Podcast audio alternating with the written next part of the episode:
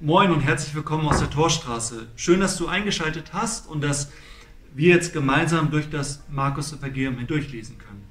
Ich habe das schon ein paar Mal gemacht, dass ich mir so ein Buch in der Bibel genommen habe, auch ein Evangelium, und wirklich mal so von vorne bis hinten gelesen habe, chronologisch einmal durch.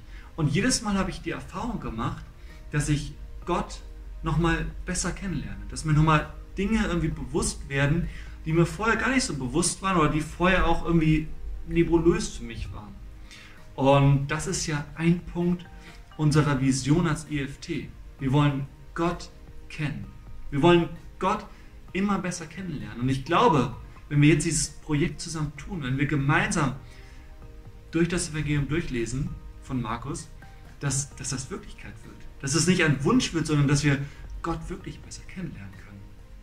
Und im heutigen Text, den wir heute gelesen haben, in Markus 1, Vers 14 bis Vers 20, da geht es so richtig los. Gestern war Jesus noch in der Wüste, heute tritt er auf und posaunt seine Botschaft, seine Predigt in die Welt hinaus, dass er sagt, hey, Gottes Reich bricht an, Gottes Herrschaft beginnt. Jetzt, ihr habt so lange darauf gewartet, endlich geht es los.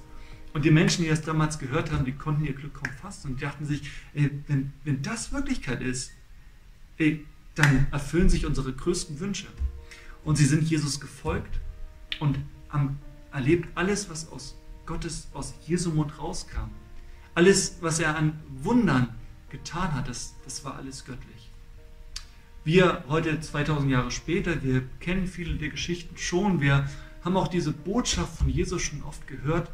Und ich habe mir überlegt, okay, womit kann man das vergleichen, was die Menschen damals gefühlt haben?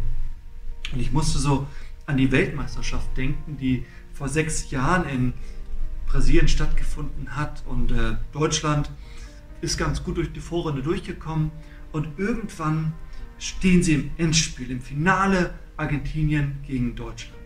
Und viele, viele Minuten saßen wir gebannt vor den Bildschirmen und dachten uns, wann, wann fällt endlich das erlösende Tor? Und dann in der 113. Minute bekommt Mario Götze diesen Pass und knallt diesen Ball, wie auch immer, ins Netz rein. Und ich glaube, niemand von uns hat es auf den Sitzen gehalten. Wir sind alle aufgesprungen, waren am Jubeln, sind uns in die Arme gefallen. Und ich bin, ich weiß noch, ich bin dann später durch die Stadt durchgefahren mit dem Fahrrad. Ich musste teilweise schieben, weil niemand hat es zu Hause gehalten. Alle sind auf die Straßen gegangen, um zu feiern weil da einfach dieser, dieser Bann gelöst wurde.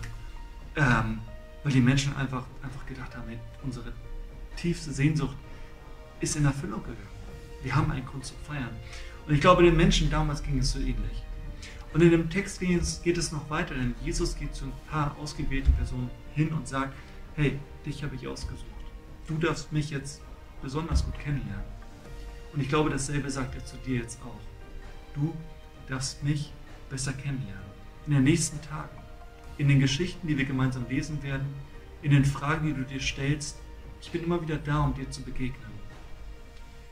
Natürlich befinden wir uns zurzeit in einer Art Krise. Veranstaltungen fallen aus. Aber ich glaube, jede Krise ist auch eine Chance. Und ich glaube, Gott sieht diese Chance für dich, für uns, dass wir ihn besser kennenlernen.